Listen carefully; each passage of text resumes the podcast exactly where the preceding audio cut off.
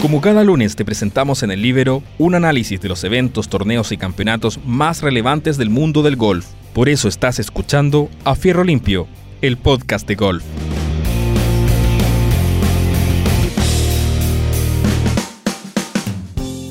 Hola, hola, ¿qué tal amigos? Bienvenidos a una nueva edición de nuestro podcast de golf A Fierro Limpio por el Libero.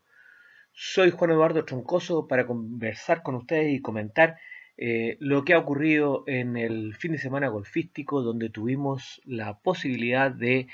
eh, presenciar el retorno al circuito después de un par de semanas libres de Joaquín Niman en el Valspar Championship Tampa, Florida. Preciosa cancha, entretenida cancha, eh, par 71, en la que se dieron circunstancias muy interesantes que estaremos comentando. Estaremos comentando también la, así eh, eh, de la misma manera la destacadísima actuación de Guillermo Pereira, Mito Pereira, en el Conferry Tour. ¿Y qué fue lo que ocurrió en el Valspar Championship?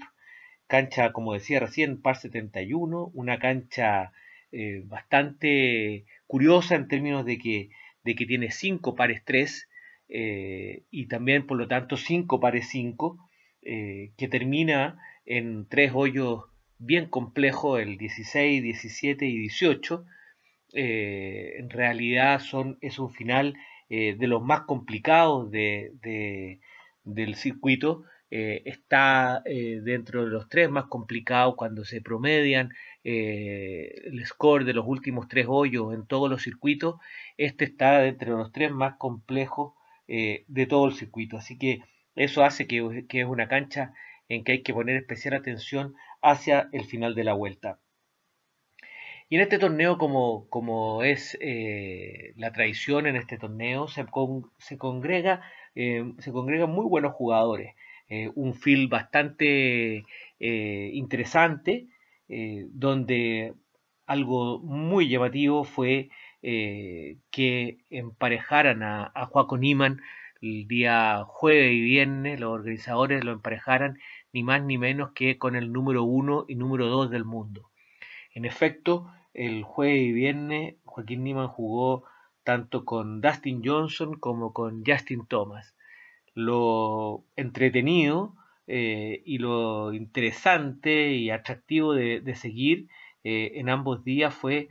poder comprobar cómo eh, Joaquín Niman eh, le ganaba eh, y, dejaba mejores scores tanto el jueves como el viernes en relación a sus linajudos rivales. la verdad que era muy interesante ver cómo, como por ejemplo, las distancias en el drive o los pads, en fin,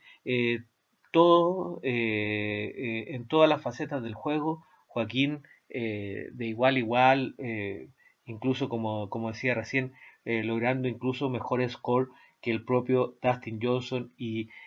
Justin Thomas. de esta manera, Joaquín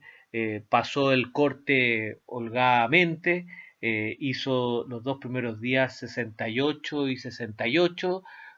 con un acumulado de, de, menos 6 para quedar en la parte alta del tablero eh, también pasaron el corte, por supuesto, Dustin Johnson y Justin Thomas, el primero de ellos no sin algún tipo de dificultades. Y el día, del día viernes, el corte clasificatorio que, está, que quedó en menos uno, eh, tuvo eh, un damnificado importante en Emiliano Grillo, que había hecho una extraordinaria primera ronda con menos cinco eh, desgraciadamente, una segunda ronda también de más 5 dejó al argentino fuera al fin de semana. También quedaron fuera el fin de semana jugadores de la talla de Phil Mickelson, del inglés Justin Rose eh, o del norteamericano Patrick Reed. Y así llegamos entonces a el día sábado, el famoso Moving Day, donde los jugadores buscan acomodarse para quedar en buena posición o en expectante posición o con posibilidades al menos para eh, el día domingo, para el último día. Joaquín Niman, Joaco salió jugando con eh, y Jason Kokrak, y la verdad es que tuvo una muy buena ronda, cuatro verdis, ningún bogey, invocando incluso unos largos pads, en algunos casos para, para, hacer unos buenos verdis y en otros como, como en el par 3 del hoyo, del hoyo 15 para salvar eh, un, eh, perdón, en el par 3 del hoyo 13 para salvar un par eh, que le habría generado complicaciones en el caso de hacer bogey. Con, con, esta, con esta actuación de sin bogey y, y 4 verdi, un 67, quedó en un expectante quinto lugar empatado con otros jugadores con menos 10 y eh, se dio la casualidad, ¿no es cierto?, que pudo eh, quedar emparejado para el día domingo, para el día de hoy. Yo estoy grabando este podcast pocos minutos después de, haber terminado el campeonato. Queda emparejado con el mexicano Abraham Ansel, lo que generó muchas expectativas, ¿no es cierto?, porque se pensó que eh, entre ambos jugadores latinos podían apoyarse o podían eh, generar unas buenas sensaciones que les permitieran eh, ponerse eh, a, la cabeza, a la casa de los punteros, en este caso Keegan Bradley y Sam Barnes, a la postre ganador del torneo, quienes completaron ronda para, para, terminar el día con menos 14. ambos cerraron muy mal en los últimos 13 hoyos, hicieron eh, más de algún bogey por ahí, eh, lo que dejó más, eh, más compacto la parte alta del tablero. En la penúltima salida, es decir, antes de Joaquín Niman y Ansel, salía Max Homa, que había terminado el día con menos 12 se cayeron en el día sábado y no quedaron eh, en posición expectante eh, o quedaron bastante rezagados sin, sin la posibilidad de disputar el título. Jugadores como el propio Dustin Johnson o, Justin Thomas, eh, Lucas Glover que venía, había tenido un jueves y viernes muy bueno, jugando con, con Homa. en la penúltima salida del sábado se cayó eh, estrepitosamente, Paul Casey, el coreano Sun Jae Im, en fin, todos jugadores que hicieron alto score que no les permitieron o lo dejaron muy rezagado con eh, hipotecando sus posibilidades para el día domingo. Y así entonces entramos a el día domingo. Eh, un buen arranque de Burns y Bradley en la última salida, un par de verdis, lo alejaron aún más de, los, de sus perseguidores eh, dado que ellos no pudieron eh, tener eh, o abrir con, con registros interesantes, poniendo una distancia que finalmente hiciera prácticamente que el campeonato fuera una definición entre ambos dos jugadores. y esa definición entre ambos dos jugadores se vio también reflejada en la cancha, ya que eh, muchas veces parecíamos ver que estábamos frente a un típico juego de match play donde eh, la decisión de uno estaba muy condicionada por eh, el resultado o la decisión del otro jugador. Anser, que venía jugando con Niman, se alcanzó a, hacer algo interesante por ahí con, con dos Verdi, pero después no hizo más Verdi el mexicano hasta eh, bien avanzada la vuelta donde hizo un bogey y nuevamente otro Verdi en el 18 para cerrar con menos 12. Eh, Joaquín Niman desaprovechó los, hoyos, el 1 y el 2, que son hoyos amigables como para ser Verdi, el hoyo 1, un par, un par 5, que incluso el día jueves, primero hoyo la cancha, eh, Niman eh, pone una estupenda águila ahí para para, para eh, ponerse eh, muy, muy eh, cómodo con, con, con, la cancha, y, pero, pero desgraciadamente hoy domingo no pudo, desaprovechó este, este, este par 5, tampoco pudo hacer nada más en el 2, después pasó el hoyo 3, que es complicado, y en el 4, en el par 3 del 4, hizo su primer verdi. Sin embargo, después dos bogies seguidos eh, eh, lo dejaron en una, cerrando la primera vuelta con más uno eh, y por lo tanto ya con los punteros muy, muy alejados. igualmente ocurrió con, con, Max Homa, que podía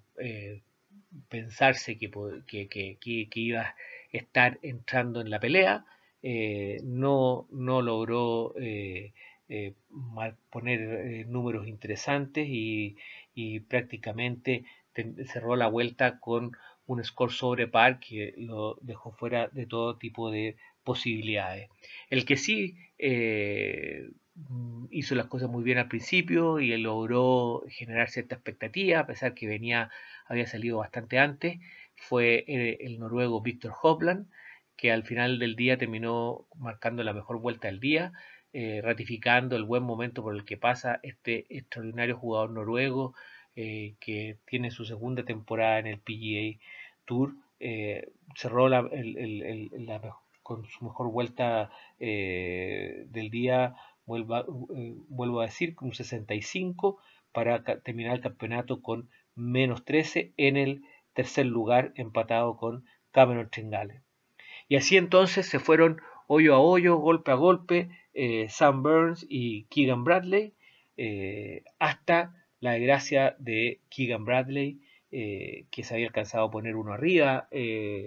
menos 17 contra menos 16 de Sam Burns. después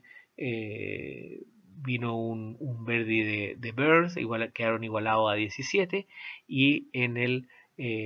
par 3 del 15 del hoyo 15 se fue al agua, eh, se va al agua eh, eh, Keegan Bradley, doble, doble bogey para, para el jugador norteamericano y entonces ya empieza a definirse el torneo. Posteriormente, si bien es cierto que dan los tres hoyos más difíciles, Keegan Bradley erra un par de pads de un metro de distancia, dejando servir la mesa para que eh, se presentaran frente al último hoyo con cuatro golpes de ventaja a Sam Burns, eh, lo que significó un, cierre bastante cómodo para el jugador norteamericano que a los 24 años gana su primer título en el PGA. La verdad que demostró que un jugador muy eh, capacitado como para cerrar torneos, siempre la parte más difícil del golf, cerrar un torneo, Sam Burns eh, demostró que no, no se achicó en, este momento eh, frente a, un Keegan Bradley, jugador mucho más experimentado, eh, ganador de, un Major, en fin, Sam Burns estuvo a la altura y la verdad que es muy probable que sigamos viendo a este norteamericano teniendo muy buena actuación y siendo un animador permanente del circuito. Resultados finales. Eh, Sam Burns, primer lugar, menos 17. Keegan Bradley, segundo lugar, menos 14. Víctor Hopland, eh, con la mejor vuelta del día, como decíamos un rato, empatado en tercer lugar con Cameron Chingale. Eh, Víctor Hopland hizo 65 el día domingo. En el quinto lugar cerró con un muy buen Verdi. Abraham Anser, el mexicano que sigue sin poder ganar, pero que esperamos que pronto lo haga, con menos 12. En el sexto lugar, empatado Bon Taylor y Max Homa, menos, más dos para el torneo, eh, para el norteamericano,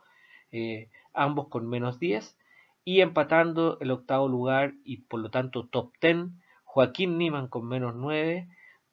empatando, como digo, con el sudafricano Louis Townsend y Troy Merritt, los tres jugadores con eh, menos 9.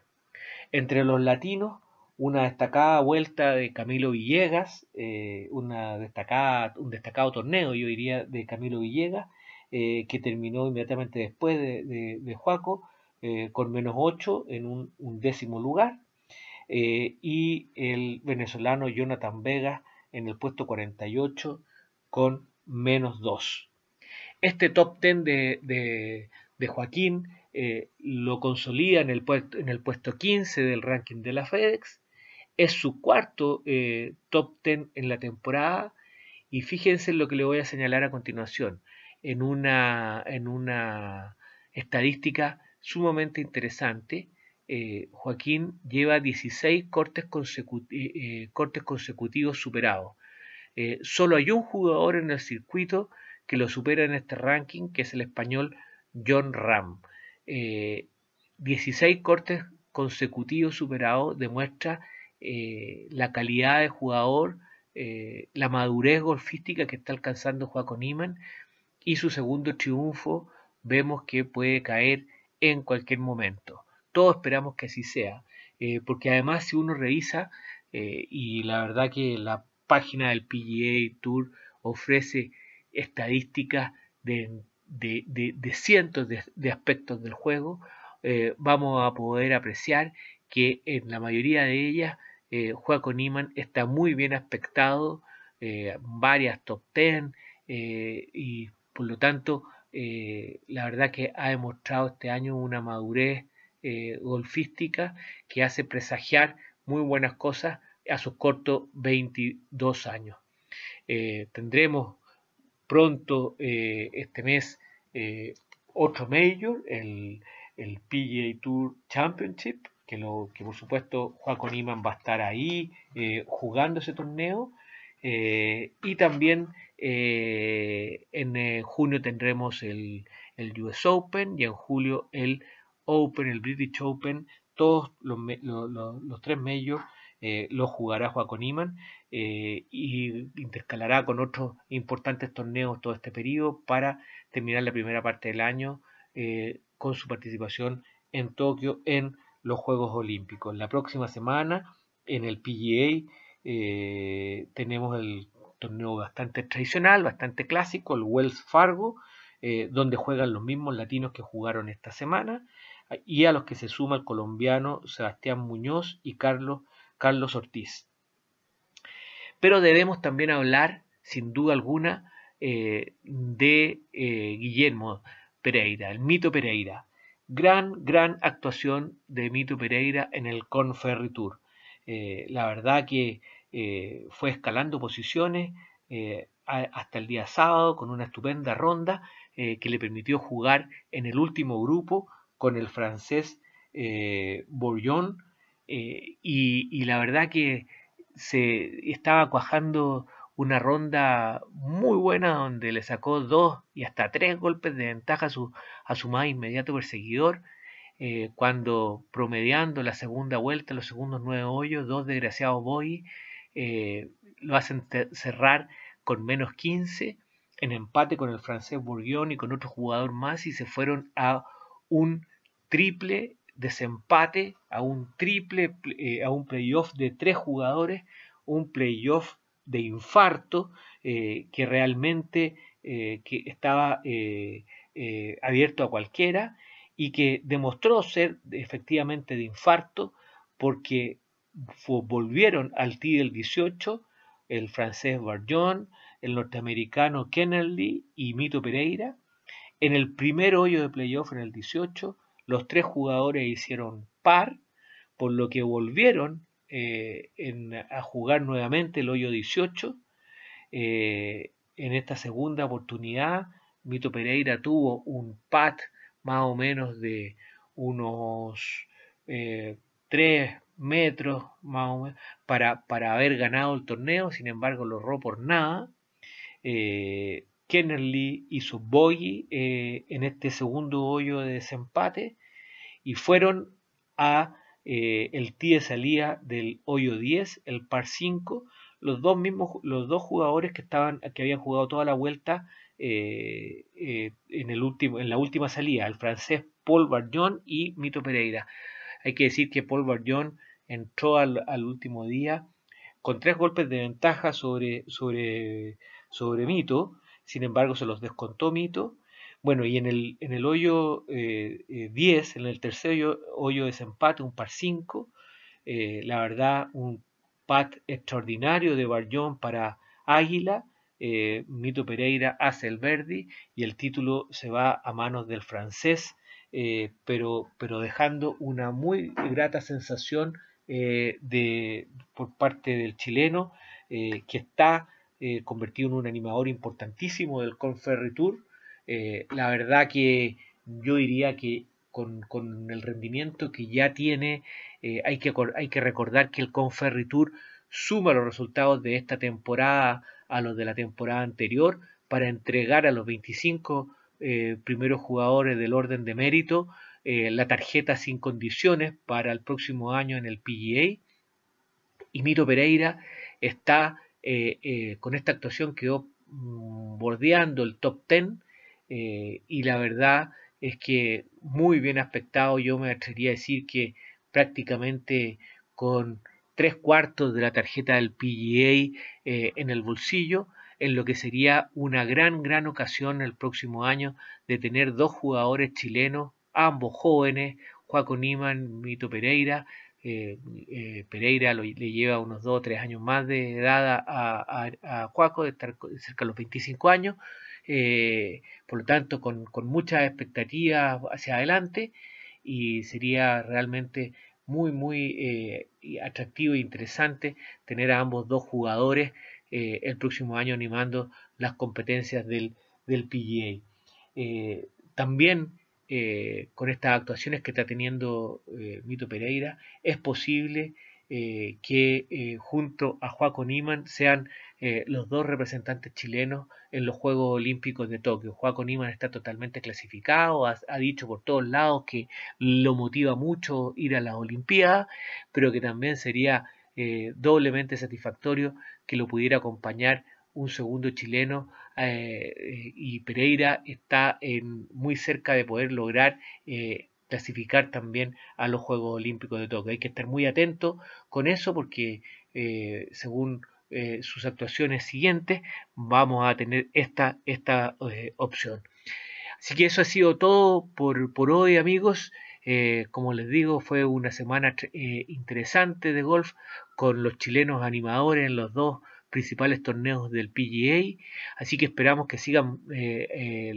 las buenas actuaciones de los jugadores chilenos en lo que estamos teniendo para adelante, donde vienen como les digo, un mayor por mes en mayo, eh, junio y julio. Eh, en agosto tenemos Juegos Olímpicos, en septiembre tenemos Copa Ryder, así que la verdad que se viene eh, un periodo intensísimo de golf, de lo más entretenido que hay, muy, muy, un muy buen panorama para pasar estos tiempos de cuarentena. Que tengan todos una muy buena semana y nos veremos probablemente la próxima semana comentando eh, la actuación de Joaquín Niman en el Wells Fargo del PGA.